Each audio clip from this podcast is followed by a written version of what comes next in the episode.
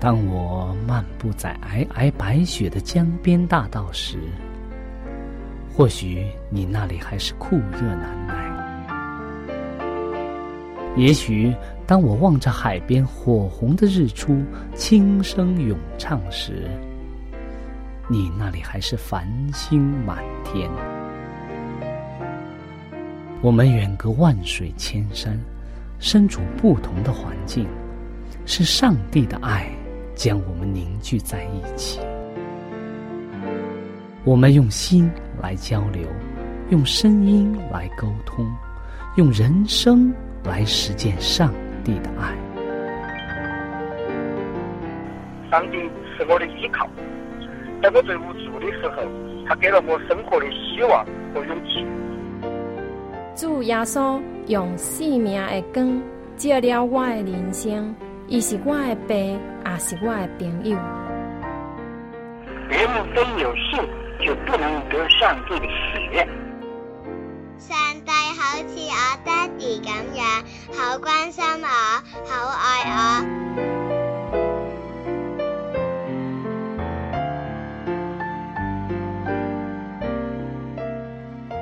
亲爱的听众朋友，我是小明。欢迎您收听由我为您主持的《小明说事》节目。在这里呢，我们将以轻松愉快的互动方式，来与您分享一些有趣的哲理故事、人物故事，或发生在你我身边的故事。同时呢，也希望你和我能够从这些故事中得到一些属灵的启示。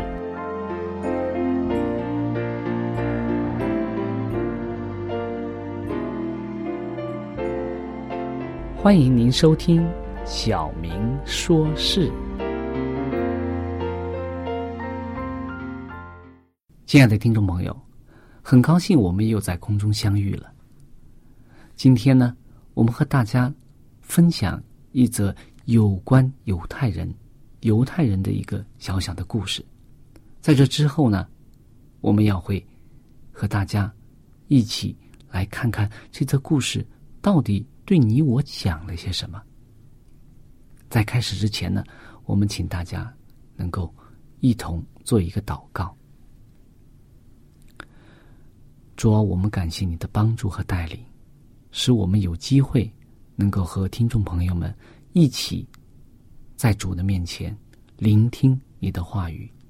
主啊，求主你使我们或讲或听都能够被圣灵所感动，使我们能够得到。我们所要需要的东西，也是我们的灵性能够更有增长，在主里边长大成人。我们献上这样的祷告，是奉耶稣基督的名，阿门。今天的一则故事啊，是刚刚我们说了，是有关一个犹太人的孩子的故事。故事的开头啊是这样的：犹太人。狗，这是一句非常令这个孩子伤心的话。在一八零九年的二月三号啊，有一个犹太的孩子叫菲利士，他出生了。他现在已经有十岁了。这并不是啊，他第一次听到这样难听的话。可是因为环境的不同啊，这一次他听起来特别伤心。为什么呢？因为在前一天晚上啊，他刚参加完了一场很重要的音乐会，每个人都称赞着他这么的突出，他的父母啊也为他感到非常的骄傲。听起来啊，这个他的音乐啊都感动了大家，而且在报纸上也出现了赞美他的文章，人们。都到他家里来看他，都认为他将来是一位了不起的人物。然后呢，他突然听到了这样一句话：“犹太人狗。”难怪菲利士在那天下午出去的时候啊，是这么的难受。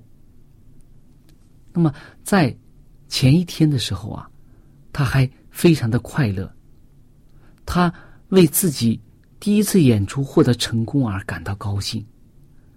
然后呢，他听到这个德国王室当中的这个小孩说出了这么残忍的话，真的是非常的令他伤心。他跑到跑回家中，冲到妈妈的怀中，他问妈妈说：“妈妈，为什么会这样呢？”还有一次啊，菲利士和他的妹妹出去散步，突然呢，有一群衣衫褴褛的、穿着破烂衣服的小孩朝他们丢着石头、丢石头和木棍。他不明白这是为什么，所以他屡次的问妈妈：“怎么会这样呢？我们该怎么办呢？”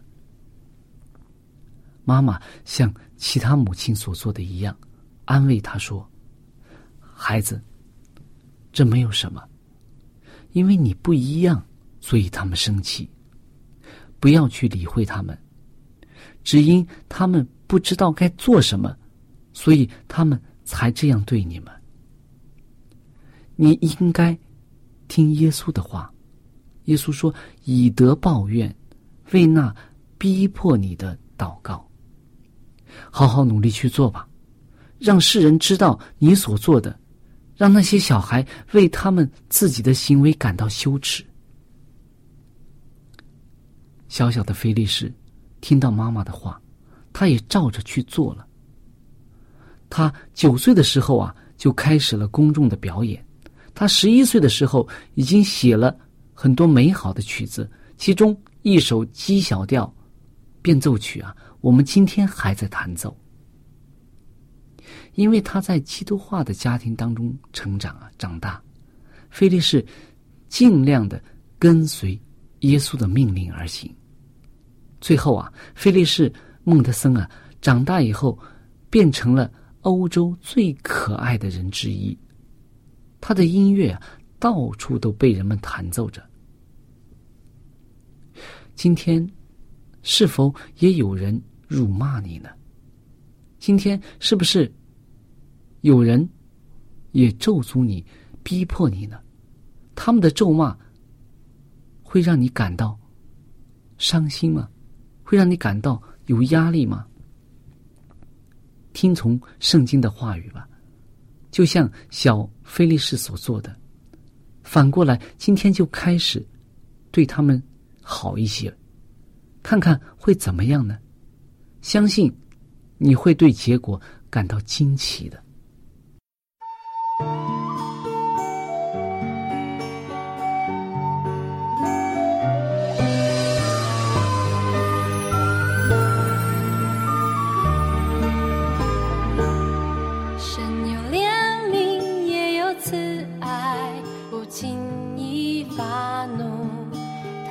把平安赐给他心中所爱，生死恩。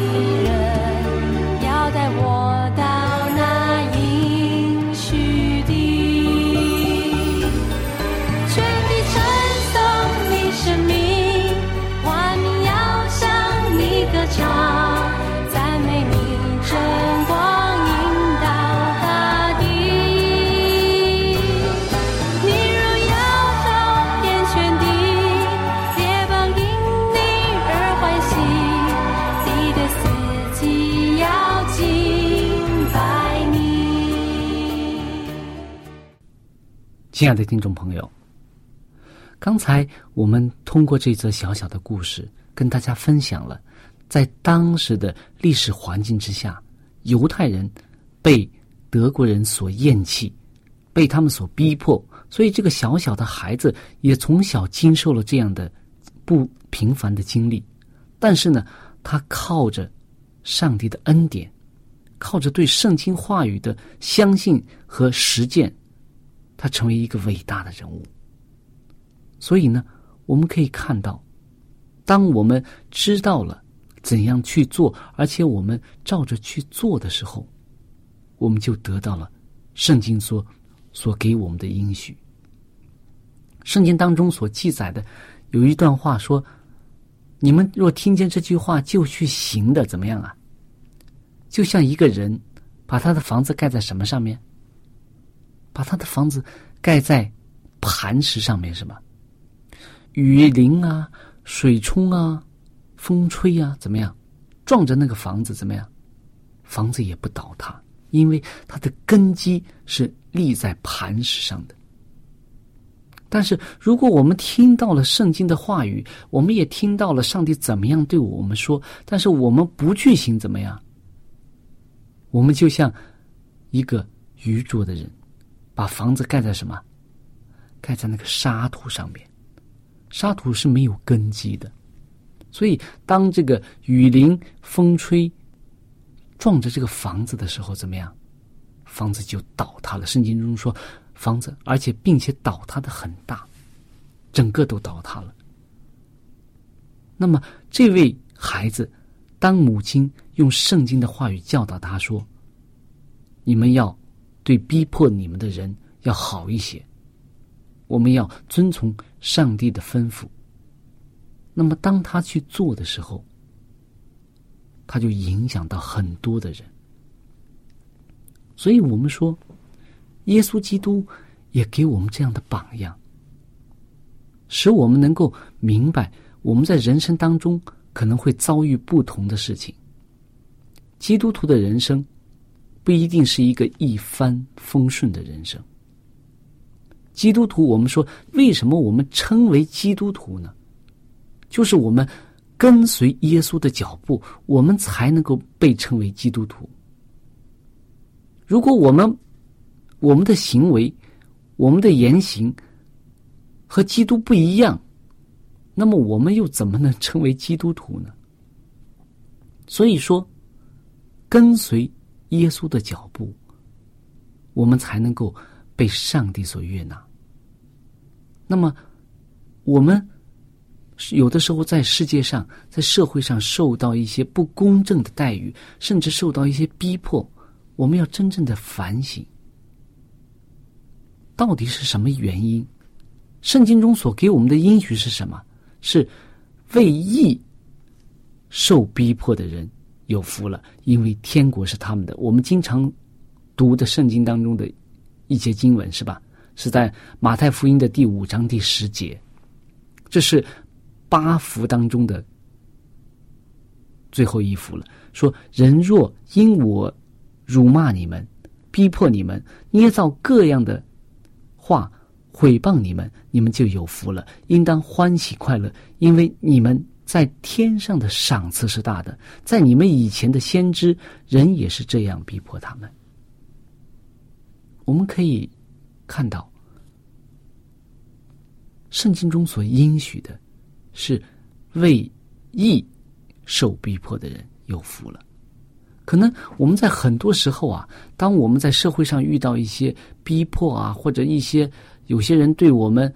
冷冷眼相看呀，或者有些人对我们做一些不公正的事情的时候，我们笼统的好像都是觉得我们是受为义受逼迫了。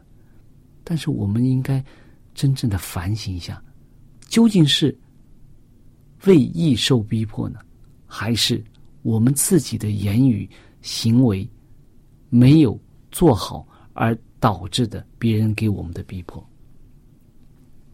我们应该分两，把这个逼迫分成两个层面来看。一个层面呢，可能是因为我们自己做了不正确的事情，我们自己有了不正确的言行举止，所以呢，导致别人对我们生气，对我们说一些不好听的话，做一些不好的事情。那么，在这件事这种事情上，我们就应该先反省自己，先在上帝面前悔改自己的罪，尽可能的去和这些人去和好。就像圣经中所说的，当你献祭的时候，怎么样？祭物在祭坛上，你想起来，你的对弟兄对你怀怨，就应该怎么样？就应该把祭物放在祭坛，留在祭坛上。你先去和弟兄和好，然后再来献祭。这样的祭才能够被上帝所悦纳。如果说真正是因为我们的缘故，我们自己的行为不当、言语不当，而造成的别人对我们冷眼相看，或者说有一些不不友好的举动，那么这不是为义受逼迫，是是因为自己的软弱。所以呢，我们应该先悔改自己的罪，能够尽可能的去和别人和好。那么还有一种情况，就像这个圣经，这个今天我们这个故事中所讲的这个孩子，他本身没有犯任何的错误，是因为别人，是因为当时的这个历史环境，还有这种文化教育，还有这种不好的这种思想所导致的对犹太人的这种歧视，所以呢，他受到了这种不公正的待遇，因为他相信上帝，所以呢，很多人对他们有看法。所以可以说他是为义受逼迫。那么，因为信上帝的缘故，因为遵守上帝的诫命，因为遵守上帝的吩咐，靠着靠着上帝去行，因为这些缘故而受逼迫的，我们就是有福的。而且，我们可以看到耶稣给我们做的榜样。耶稣真的是。为我们做了非常好的榜样。大家非常熟悉的，在耶稣被定之前，在耶稣被定十字架的时候啊，他的表现是怎么样的呢？你可以翻开圣经的《路加福音》第二十三章，《路加福音》第二十三章，这里讲到耶稣被定，被定十字架。特别是第三十四节，《路加福音》的二十三章第三十四节，当耶稣被钉在十字架上，然后呢，他的旁边还有两个强盗，一左一右，他被钉在中间。第三十四节怎么讲啊？当下，耶稣说：“父啊，赦免他们，因为他们所做的，他们不晓得。”我们可以想象一下当时耶稣的情景吗？他来到这个世间当中，他没有做一件错的事，没有做一件对别人伤害的事情。他爱别人，拯救罪人，拯救那些病人，行大能，医治他们，拯救他们，希望他们能够脱离罪恶，能够靠着他能够得胜。但是，就是他们他所爱的这些人，把他钉在了十字架上，没有任何的合理的理由，只是因为他们的私欲，因为他们的私利。所以呢，耶稣在这个时候，他在十字架上，他的伤口非常的疼痛，他的生命也正在逐渐的消失。在这种非常内心非常痛苦，而且上帝的荣光即将离他而去，他时常与他同在的天赋即将掩面不看他，在这种痛苦之下，而且呢，在十字当他在十字架上往下看的时候，这些人们在干什么呀？百姓在那里观看、耻笑，这些做官的呢？文士呀，法利赛人，还有一些做官的呢，他们在怎么样耻笑他，说什么？说他救了别人，他是基督，上帝所拣选的，可以，你可以救自己啊。还有那些兵丁也在戏弄他，而且拿醋给他喝，说你是犹太人的王，你可以救自己吧。而且给他身上挂了一个牌子，说犹太人的王。就在这样的情况之下，耶稣还在为这些人祷告。所以圣经当中说要爱仇敌。耶稣他实践了他所说的，他教训别人说要爱你的仇敌，为那逼迫你的人祷告。他在十字架上的时候，他在身心灵遭受重创的时候，他仍然在为他们祷告，说：“父啊，赦免他们，因为他们所做的，他们不晓得。”那么，耶稣为我们做了榜样，他也成为因着他自己。实践他自己所说的话，实践上帝的爱，他成为我们的救主。如果我们能够效法他，我们也一定会在我们的人生当中看到上帝奇妙的安排。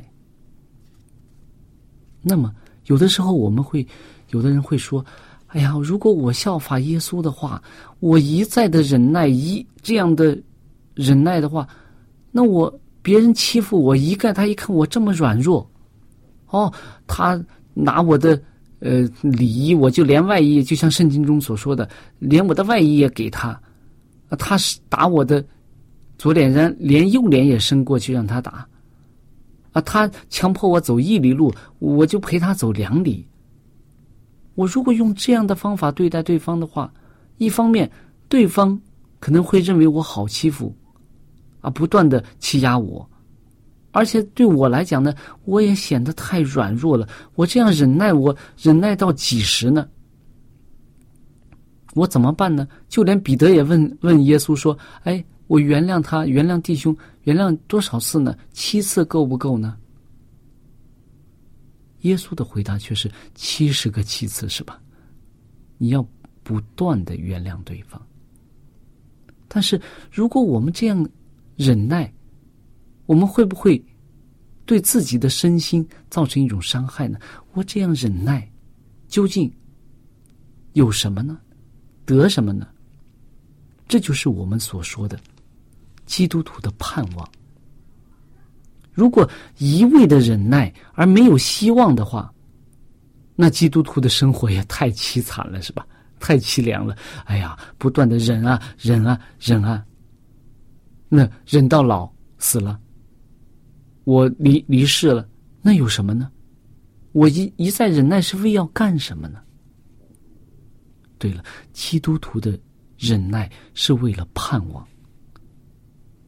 如果我们心中真正有永生的盼望的时候，我们的忍耐就不算不了什么。我们人如果心中有一个希望的时候啊，我们虽然遭遇。很大的痛痛苦和忧伤，我们也不至于跌倒，不至于失了希望。我们很多时候，我们在人生当中都有这样的经历：一个妻子，她丈夫在遥远的地方，她因着丈夫的存在，因着这种等待的心，她可以等几十年。不放弃这种希望，她虽然遭遇很多的事情，但是她不放弃，她一直等待，只等到丈夫归来的那一天。我们基督徒，我们也在等待，我们在等待耶稣基督的再来，为我们伸冤的那一刻，我们在等待耶稣基督所应许我们的永生的盼望。当我们有了这一切的盼望之后，我们会对人生的一些得失会耿耿于怀吗？我们可能一时做不到，但是圣经中的教训不断的勉励我们这样去做。那么，上帝给我们很多的应许，在圣经当中，就像刚刚我们读的马太福音的。五章十节说：“为义受逼迫的人有福了，因为天国是他们的。”如果一个基督徒，你的心中你最大的盼望不是天国，那你会过得很苦的。为什么呢？因为你会注重在这个世界中所得的、所要的东西，你就不可能去忍耐，因为你要得现在眼前的利益。但是如果一个基督徒，你将真正的永生的希望和盼望，你将来所有的东西。都放在天国的这个美景上面，你就会淡看、淡化你眼前所要、所遭遇的事情。所以，唯愿我们每个基督徒都能够像这个菲利士一样，像这个孩子一样，为了耶稣基督的义，为了永生的盼望，而真正的满怀希望的去为那些逼迫我们的人祝福。